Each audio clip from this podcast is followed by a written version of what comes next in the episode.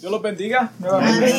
Gloria a Dios. Es un privilegio, gracias por la oración. Estamos aquí agradecidos. Gloria a Dios. En esta hora vamos rápido a entrar en el mensaje de la palabra del Señor. Y como dijo Leila, la, el tema del mensaje es fuego extraño en los altares de hoy. Y ese testimonio que ella estaba dando es, es muy importante y es un ejemplo de muchas cosas que están aconteciendo dentro de muchos lugares donde se está infiltrando cosas que no tienen nada, nada, absolutamente nada que ver con el mensaje de la palabra de Dios, nada que ver con el servicio a Dios, nada que ver con la adoración a Dios y se está infiltrando tantas cosas y, lo presentamos y lo aceptamos como parte del servicio a Dios cuando no lo es no es parte del servicio de Dios. Son cosas que el hombre ha inventado con diferentes propósitos para tal vez ganar audiencia, tal vez para atraer gente, tal vez para auto auto nominarse una persona superior, pero no tiene nada que ver con la palabra de Dios. So vamos rápidamente en el libro de Levítico. Levítico capítulo 10, versículos 1 al 3. Levítico 10, del 1 al 3. Viejo Testamento. Estamos en el Viejo Testamento. Pero vamos a ir desde el Viejo Testamento hasta el libro de Apocalipsis para traer evidencia de lo que vamos a presentar en esta hora. El libro de Levítico capítulo, capítulo 10 Dice la palabra de Dios en el nombre del Padre, del Hijo y del Espíritu Santo. Nadab y Abiú, hijos de Aarón, tomaron cada uno su incienso y pusieron en ellos fuego, sobre el cual pusieron incienso y ofrecieron delante de Jehová fuego extraño, que él nunca les mandó y salió fuego de delante de Jehová y los quemó, y murieron delante de Jehová. Entonces dijo Moisés a Aarón, esto es lo que habló Jehová, diciendo, en, en los que a mí se acerquen, se acercan, me santificaré, y en presencia de todo el pueblo seré glorificado. Y Aarón cayó. Esto es palabra de Dios. Nosotros sabemos que cuando Dios creó al hombre, había una abierta comunión entre Dios y Adán. El hombre se conducía y caminaba de acuerdo con el modelo de Dios. No había necesidad de sacrificios por limpieza de pecado, porque el pecado todavía no, ha no había sido manifestado en el mundo. Es decir, no había necesidad de nada de lo que vamos a presentar en esta hora. Adán hablaba con Dios y Dios hablaba abiertamente con Adán. Podríamos decir, y esto es conocido en, la teología como la dispensación de la inocencia podríamos decir que Adán tenía una naturaleza inocente que todavía no había sido tentada ni probada con el mal. Todavía. Después que Dios lo colocó en el huerto del Edén y crea todos los animales, en Génesis 2.18, viendo Dios que no era bueno que el hombre estuviera solo, de la costilla del hombre de Adán, le proveyó ayuda idónea para él. Ahora el hombre estaba completo. Ahora está todo completo. Sabemos que antes de darle a la mujer, el Señor le instruye o instruyó que podía comer de todo árbol que estaba en el huerto excepto, excepto del árbol de la ciencia del bien y del mal que se encontraba en el mismo centro del huerto. en el mismo centro del huerto. Esa era la única prohibición que Dios le había dado a Adán. De todo lo demás tú puedes participar, excepto del árbol de ciencia del bien y del mal.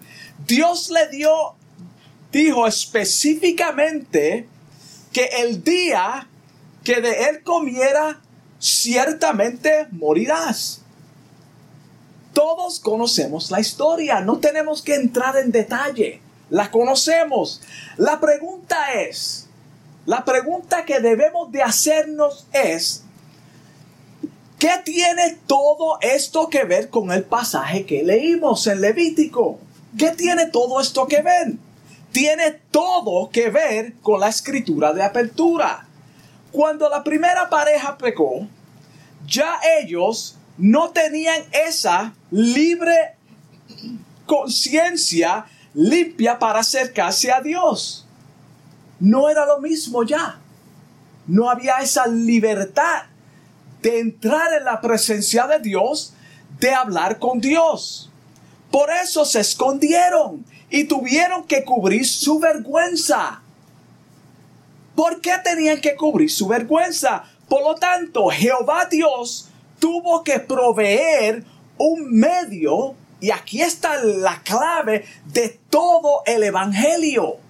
Dios tuvo que proveer un medio por el cual el hombre pudiera acercarse nuevamente a Él. Ah, hubo una separación inmediatamente. ¿Qué tiene Dios que hacer para que el hombre pueda acercarse a Él nuevamente? Dios tuvo que proveer un sacrificio para que ellos tuvieran nuevamente ese acceso a Él. Génesis 3:21 dice, Génesis 3:21, y Jehová Dios hizo al hombre y a su mujer túnicas de pieles y los vistió.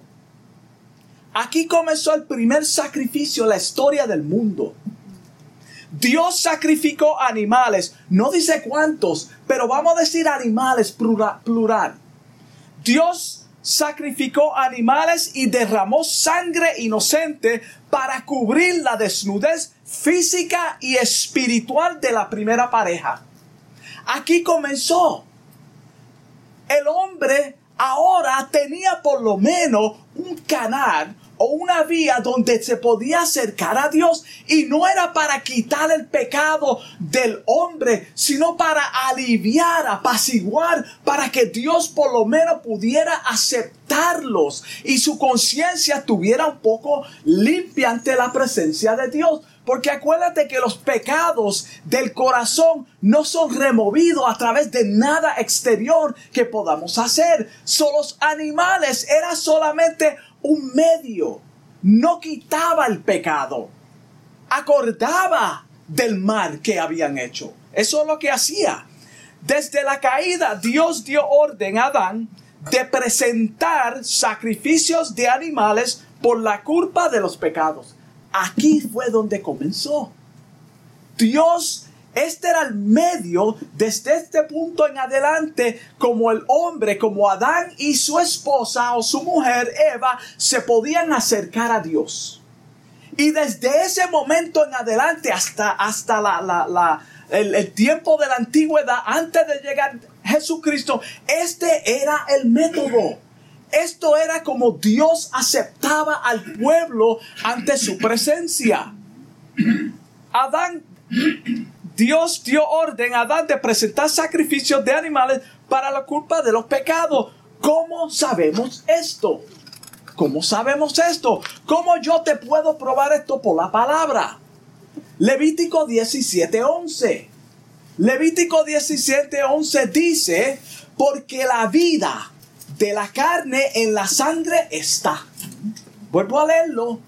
Medita en esa palabra porque la vida de la carne en la sangre está. Vida. Yo y, yo os he dado para hacer expiación sobre el altar por vuestras almas. So desde este momento en adelante es lo que le dijo Dios a Adán. Y la misma sangre hará expiación por la persona. La misma sangre hará expiación por la persona. Expiación es la eliminación de la culpa o pecado a través de un tercero, de otro medio. Eso es lo que es, significa la palabra expiación. So Dios está diciendo a través de el animal o los animales, los sacrificios, esa forma donde Dios iba a perdonarlos. Expiación es la eliminación de la culpa a través de un tercero. El sujeto culpable, que viene siendo el hombre, Adán y Eva, y desde, desde Adán y Eva en adelante, el sujeto culpable queda libre de culpa y pena por medio de un objeto, animal o persona. No había otra forma. No había otra forma. En el caso de los cristianos, de nosotros, ahora vamos a hablar de, de la iglesia. En el caso de los cristianos, Cristo fue la expiación. Cristo fue la expiación. Él tomó sobre sí la culpa de cada nacido de nuevo. Repito, Él tomó la culpa de cada nacido de nuevo. Romanos 5:18. Romanos 5:18 dice, así que como por la transgresión de uno vino la condenación, lo cual es Adán, a todos los hombres, de la misma manera por la justificación, por la justificación de uno, Cristo, vino a todos los hombres la justificación. Y cuando dice todos los hombres, no quiere decir que la persona que no ha nacido de, nuevo es justificado. No. Es, son los que aceptan a Cristo de todo corazón. El 19, mira cómo dice, porque así como por la desobediencia de un hombre, Adán, los muchos, ahora dice los muchos, fueron constituidos pecadores. Así también por la obediencia de uno, Cristo, los muchos serán constituidos justos.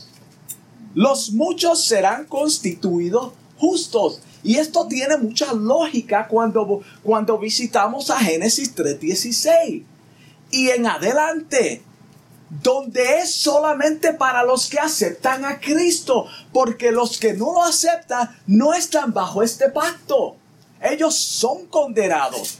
Mira cómo dice Hebreos 9:22. Hebreos 9:22 dice, y casi todo es purificado según la ley con sangre. Y es otro mensaje ahí del casi, no vamos a entrar ahí. Y sin derramamiento de sangre no se hace remisión. Por eso sabemos que Dios le dijo a Adán desde ese momento en adelante que tenía que ser a través del sacrificio por la sangre de un animal. Ahí lo dice, no se hace remisión si no es a través de la sangre. Eso está claro. Perdón o perdón, antes de la caída del hombre, no había necesidad de ningún tipo de expiación. Ahora vemos en Génesis 4 que Caín y Abel traían ofrendas a Dios. Sigan, sigan en el hilo del mensaje. Caín y Abel trajeron ofrendas a Dios. ¿Por qué? ¿Por qué? Aquí no dice claramente que la ofrenda era a través de la sangre de algún tipo de animal. Pero vimos en los versículos que acabamos de leer que lo único que quita la culpa del pecado es a través de la sangre de un animal. Lo leímos. Eso está claro. No se hace remisión si no es a través de la sangre. Cristo era tipo de los sacrificios. Pero todavía no había sido enviado al mundo en forma de hombre para hacer expiación por los pecados de la humanidad. So, este era el medio, porque Jesucristo todavía no había sido enviado. Sin embargo, por eso es importante entender el Viejo Testamento. Cuando nosotros tenemos el Viejo Testamento y el Nuevo Testamento en la mano y lo comprendemos, vamos a ver por qué todo tiene sentido en la palabra de Dios, por qué Dios hizo las cosas como las hizo.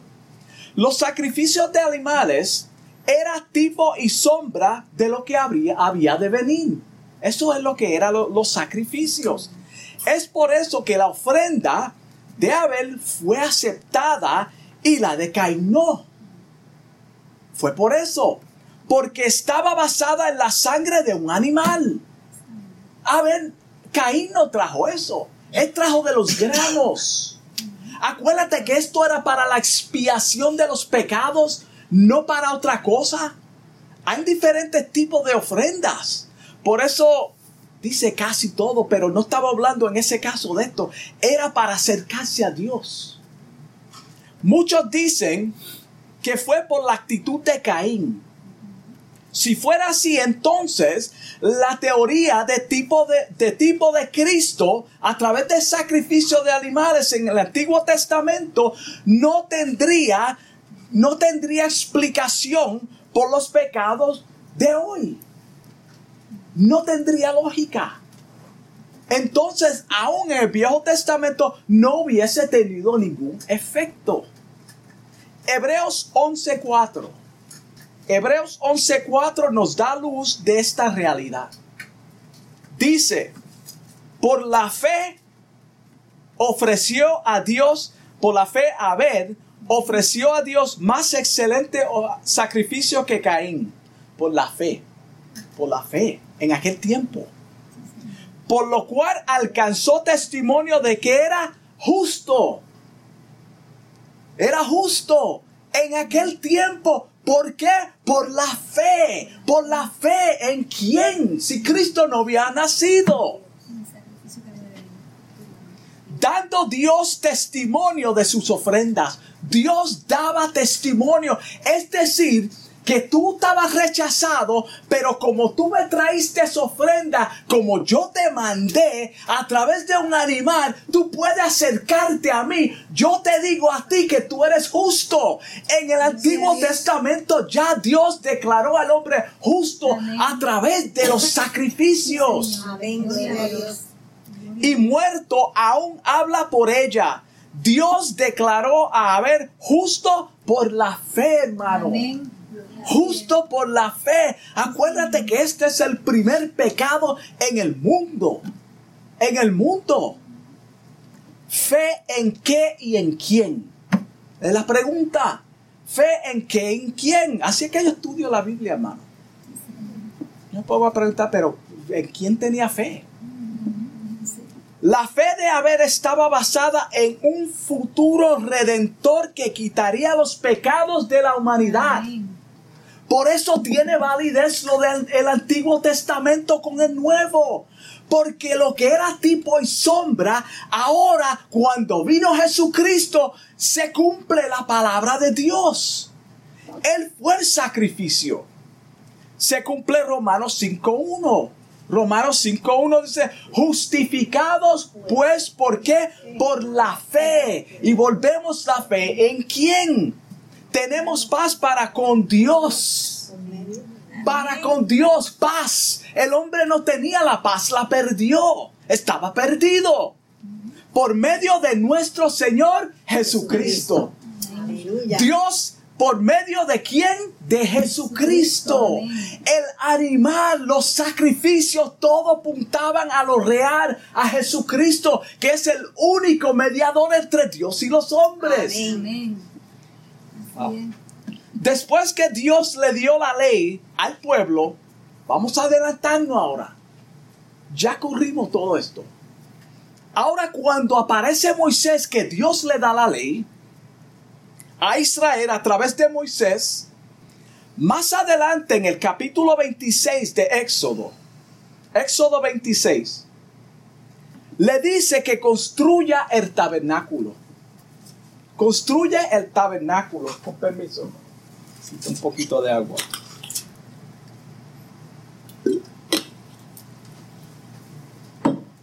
Este modelo era de acuerdo con las medidas y hechuras de Dios. Moisés no se inventó esto. Dios le dijo a Moisés audiblemente que construyera un tabernáculo. Él, Dios, le dijo a Moisés cómo iba a construir este tabernáculo. Y cuando tú miras los principios del libro de Éxodo en adelante, no vamos a entrar, pero Dios capacitó a hombres que, que Él le dio la habilidad de construir con cosas de metal, con oro y cómo hacer estas cosas. Dios fue quien capacitó a estos hombres. El lugar santísimo del tabernáculo se encontraba en el lugar, en el lugar santísimo del tabernáculo, se encontraba el arca, arca del pacto. Es lo único que estaba en el lugar santísimo. En el lugar santo que lo dividía una cortina, y esto tiene mucho que ver cuando Jesucristo murió, cuando se rascó el velo, eso fue lo que se rascó. So, tú no me puedes decir a mí que lo antiguo no tiene nada que ver con el Nuevo Testamento. El altar de incienso, en el lugar santo estaba el altar de incienso, el candelero de oro, la mesa de los panes o la mesa del pan, el altar del holocausto donde sacrificaban los animales estaba localizado en el atrio, no en el lugar santo ni santísimo, estaba afuera frente al tabernáculo antes de entrar. Luego, la fuente de bronce donde se, se lavaban antes de entrar al lugar santísimo. Mira el orden. Como Dios es perfecto, hermano. ¿Qué tiene esto que ver con el fuego extraño? Vamos a ver. Dios es ordenado, hermano. Todo lo hizo en orden. Hay un paso. Primero tú sacrificas animal aquí antes de tú entrar en mi presencia, tú, te, tú sacrificas al animal aquí, te lavas, y solo, solo sacerdotes, te lavas, luego tú puedes entrar en la presencia de Dios. No es lo que hacemos hoy en día. La gente entra en sucios, espiritualmente hablando, y debemos de entrar así cuando no conocemos a Cristo, porque Él es quien nos limpia. Pero los cristianos deben de tener una íntima comunión con Dios antes de entrar a su presencia. el altar del incienso era mucho más pequeño que el altar del holocausto. Aarón, juntamente con sus hijos, fueron ungidos para el sacrificio del sacerdocio. sacerdocio. Fue Dios quien los eligió a ellos. Aarón no se postuló. Él no levantó la mano y le dijo a Moisés, tú estás construyendo un tabernáculo, pues yo quiero ser parte de eso. Yo y mis hijos queremos ser los ministros. Eso no funciona así. Dios lo escogió. Él no tuvo ninguna opción. Moisés no tuvo opción. Cuando Dios dice, tú vas a construir este, este tabernáculo, tuvo que hacerlo. Aarón, tú y tu familia, los levitas, van a estar encargados de esto. Punto y se acabó porque Él es soberano. Ellos eran ungidos para el oficio del sacerdocio. Ellos eran responsables de llevar las ceremonias de acuerdo con lo que Dios había dejado establecido. Acuérdate, lo que Dios había dejado establecido, tú no puedes inventar. Tú no puedes hacer un servicio que no te corresponde. Tú no puedes añadir a un servicio que Dios no ha dado orden de introducir otras cosas que no sean lo de él. Éxodo 29, allí describe, Éxodo 29 describe el proceso que ellos tenían que pasar antes de entrar en el tabernáculo. Cuando llegue a tu casa, léete esto. Esto suena algo bien metódico. Si tú te pones a pensar cómo era esto, suena como algo bien metódico. La reverencia, andar callado, todo esto, lavarte los animales, y todo era una reverencia. Qué irreverentes somos hoy en día. Qué irreverentes.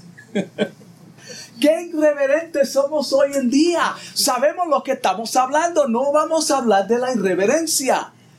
Esta purificación duraba siete días. Siete días duraba esta purificación. No era cualquier cosa. No era a la ligera. Yo no, te, yo no puedo decir tengo prisa. Vamos a, vamos a no hacer esto para hacer aquello, para avanzar. No. Eran siete días. El versículo 4 dice que antes de Levítico 10, dice que antes de ofrecer el holocausto o los holocaustos, tenían que estar fuera de la puerta del tabernáculo para ser purificados con agua y ponerles las vestiduras del sacerdote. Ellos tenían que estar afuera, no podían entrar los sacerdotes que fueron llamados por Dios, que fueron ungidos por Dios, que Dios mismo los señaló, no tenían permiso de entrar hasta que Dios dijo que podían entrar. Siete días tenían que estar afuera pasando todo este ritual. Lavamiento. Pero no era solo eso, luego los ungían con aceite. Luego los ungían con aceite durante todo este proceso ellos esperaban la consagración de Jehová. Había que tener paciencia. Tenían que esperar la consagración de Jehová. En esta espera estaban orando. Ellos no estaban mirándose las caras pensando qué vamos a hacer, qué Dios quiere ahora que hagamos estaban orando, estaban clamando por ellos mismos para que Dios tuviera misericordia de ellos antes de entrar en ese lugar a la presencia de Dios y que tuvieran limpios. Ellos tenían que clamar por el pueblo. So, todo esto era una consagración de siete días constante. Estaban clamando por la misericordia de ellos mismos y por el pueblo para que al octavo día, escucha esto, para que al octavo día pudieran presentar sacrificios por sus pecados primeramente y luego por los de Israel. Siete días de limpieza, al octavo día podían sacrificar, podían entonces ejercer el cargo del cual el Señor les dijo. Mira si esto es algo serio. Mira si, si, si, si lo que es tipo y sombra de lo que era Jesucristo y el servicio a Él, que significa lo que es la iglesia hoy en día. Y nosotros tenemos esto por, por basura, hermano. ¿Cuántas cosas vemos dentro de los lugares que no son de Dios? No tienen nada que ver con Dios. Dios no dijo a nadie que hiciera nada que no fuera bíblico. ¿Por qué lo hacemos? El testimonio que estaba contando Leila. Esto es una realidad de muchos, muchos, muchos lugares que se llaman casa de Dios, pero profanan los sacrificios de Dios, profanan la alabanza a Dios. El arca del pacto, en el arca del pacto habían tres cosas importantes. La primera era las tablas de la ley o mandamientos. La segunda era el maná del cielo. Y la vara de Aarón era la tercera. Esto es lo que estaba en el, en, el, en el arca del pacto que estaba en el lugar santísimo. El arca del pacto representaba el trono de Dios. El trono de Dios. Encima, dos querubines de oro apuntando hacia la misericordia de Dios. Imagínate la reverencia de esos dos ángeles mirando hacia la misericordia de Dios en reverencia. Estos querubines son representados en el tercer cielo. Estos dos querubines, y ahora vamos al libro de Apocalipsis. Son representados en el tercer cielo, están en la presencia del Señor constantemente diciendo, Santo, Santo, Santo, el que era, el que es y el que ha de venir, hermano. El que ha de venir, el que era en el Antiguo Testamento, el que es Jesucristo y el que ha de venir por la iglesia. Amén, gloria a Dios. ¿Por qué esto es importante? ¿Y por qué es importante explicar esto? Porque el tabernáculo proveía un lugar donde Dios pudiera habitar con su pueblo. Esta es la razón que Dios proveyó esto, para que el pueblo tuviera un lugar. No es que Dios no puede hablar con el hombre en cualquier sitio, porque lo hizo con Moisés en, la, en el monte. Él lo hizo. Él se le reveló a Abraham antes de todo esto existir. Dios es soberano. Dios es omnipresente. Porque el tabernáculo proveía donde Dios podía hablar a su pueblo. Es ahí donde Dios estaba la presencia de Dios día y noche. En el tabernáculo estaba la presencia de Dios día y noche. Dios encendía el altar con el fuego que nunca se apagaba porque venía directamente del cielo. Gloria a Dios. Esta es la importancia de lo que estamos explicando.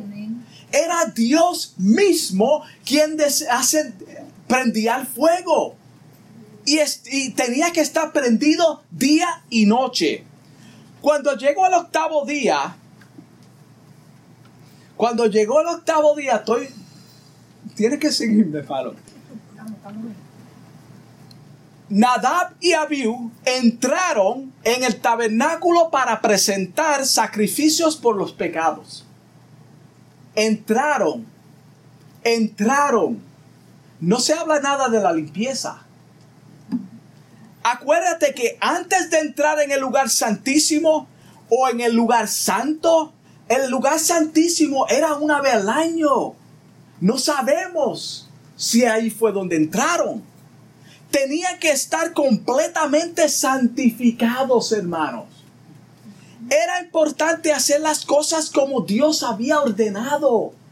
Ellos no podían entrar por su propia cuenta. Ellos no podían entrar como quiera. Ellos no podían entrar porque no, no, no podían esperar. No tenían tiempo para ir por el proceso que Dios había dicho. ¿Cuántas de nosotros no queremos pasar el proceso? ¿Cuántas personas no quieren ser procesadas en este caminar? Queremos coger avenidas cortas que no existen. Queremos presentar un servicio a Dios porque la gente se incomoda, porque la gente no puede esperar, porque la gente se van a molestar. La palabra de Dios corta, hermano. La palabra de Dios es una espada de dos filos. Cuando dice que corta, significa que separa lo carnal de lo espiritual. Significa que desbarata mi pensamiento de cómo yo creo que Dios debe ser y no lo es. Eso es, Cristo dijo, vino a ser piedra de tropiezo. El Evangelio para muchos cristianos modernos es una carga. La palabra de Dios para muchos, para muchos cristianos modernos no es suficiente. Es demasiado de duro, es demasiado de rígido. Eso es lo que Dios dijo en el Antiguo Testamento. Ya estamos en la gracia. Imagínate el proceso que acontecía en el altar. Imagínate lo que acontecía ahí. Estamos hablando de animales siendo matados, degollados. Una carnicería. El Medio Oriente siempre ha sido un lugar caliente. Imagínate. Iba a ser en, en, iba a ser ensangrentado por los sacrificios. El altar era ensangrentado por los sacrificios que allí se ofrecían. So había sangre, hermano. Con la sangre tocaban las cuatro puntas de los cuernos del altar. Esto es parte de lo que ellos tenían que hacer. No era solamente limpiarse ya está. Cuando entraban ahí había otro proceso. Cuando degollaban el sacrificio, sacaban todo lo de adentro del animal y lo ponían en unas urnas afuera del tabernáculo. Afuera del tabernáculo. Toda la inmundicia, hermano, no debe de estar dentro del pueblo de Dios, en la casa de Dios. Nosotros hoy en día estamos mezclando el mundo con la iglesia, la inmundicia de la calle, del mundo, las modas, todo esto, las ideas de un nuevo, una nueva era de, de movimiento cristiano, hermano, no tiene parte en la congregación de Dios. Eso no es de Dios. Wow, está poniendo duro. So esto lo ponían en urnas fuera del tabernáculo y ponían brasas de fuego y se metía allí el incienso. Mira cómo era. Se ponía allí incienso. Tengo cinco minutos. El incienso estaba hecho de acuerdo con lo que Dios había instruido a Moisés. El orden de Dios no era como ellos querían. No era inventarse lo que ellos pensaban que Dios iba a aceptar. Es lo que dijo Dios que Él va a aceptar y no había otro remedio. No había otro remedio. En Éxodo 30, capítulo 30, versículo 34. Éxodo 30, 34. Están los componentes e ingredientes del incienso. Mira si Dios es perfecto. Ahí tú puedes ver lo que Dios aceptó. Lo que no está ahí, Dios no lo aceptó. Lo que está, lo que no está ahí, no viene de Dios. Lo que no está ahí, Dios no debe, no, no debe de ser sacrificado a Dios o presentado a Dios. El versículo 38 de ese mismo capítulo dice, cualquiera que hiciera otro refiriéndose a los ingredientes del componente como este para dame cualquiera que hiciere otro como este para olearlo en otras palabras para tu uso personal para tu uso personal para guardarlo para ti esto era del tabernáculo. Esto tenía que permanecer en la casa de Dios. Era estrictamente y solamente para rendir culto y servicio a Dios. No era para el hombre. Será cortado de entre su pueblo, muerto. El que hiciera para su uso personal o será muerto. Es lo que está diciendo. Esto tiene mucho que ver con lo que va a acontecer ahora. Allí estaba, ahí está la advertencia y la sentencia. Dios advirtió ahí en ese versículo y dio la sentencia. El que hiciera lo contrario a esto será muerto. El incienso se quemaba y el olor era fragante. Por eso Dios dio específicamente los ingredientes, porque Dios es quien iba a aceptar lo que Él había dicho. Era Dios, hermano. Acuérdate que el hombre es sucio. El hombre no produce nada bueno. Dios tiene que intervenir para que el hombre pueda ser aceptado por Dios. Por eso es importante, hermano, entender que nosotros no podemos acercarnos a Dios a través de las obras. Es Él quien nos acerca a Él. Es Dios quien nos llama a nosotros, a su presencia. Cubría todo lo que había en el altar, el incienso aromático, manifestando la gloria y la aceptación de Dios. Dios aceptaba al hombre y su sacrificio, su ofrenda. Este olor fragante, fragante del incienso representa nuestras oraciones. Dios escuchaba al pueblo en la antigüedad a través de este método. Mira, mira, mira cómo, mira cómo son las cosas. Dios aceptaba las oraciones. Él escuchaba porque era un olor fragante que subía ante su presencia y eran las oraciones. Mira cómo dice Salmo 141, 2. Salmo 141, 2, lee, suba mi oración delante de ti como incienso. El salmista está hablando de algo real que acontecía en la antigüedad. So el incienso y la oración es lo mismo. Dios escuchaba las oraciones a través de este método o de esta forma. Mira cómo dice Apocalipsis 5.8. Apocalipsis 5.8.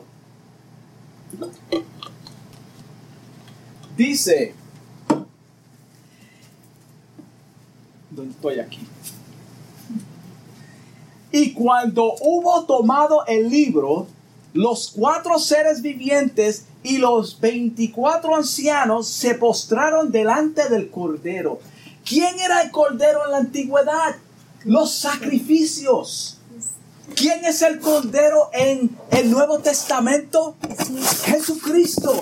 ¿Quién fue quien dio su vida por la humanidad para que el hombre no tuviera que constantemente sacrificar? Jesucristo en el libro de Hebreos habla de que Él fue el sumo sacerdote que compadeció una sola vez por nuestros pecados, hermano. Una sola vez.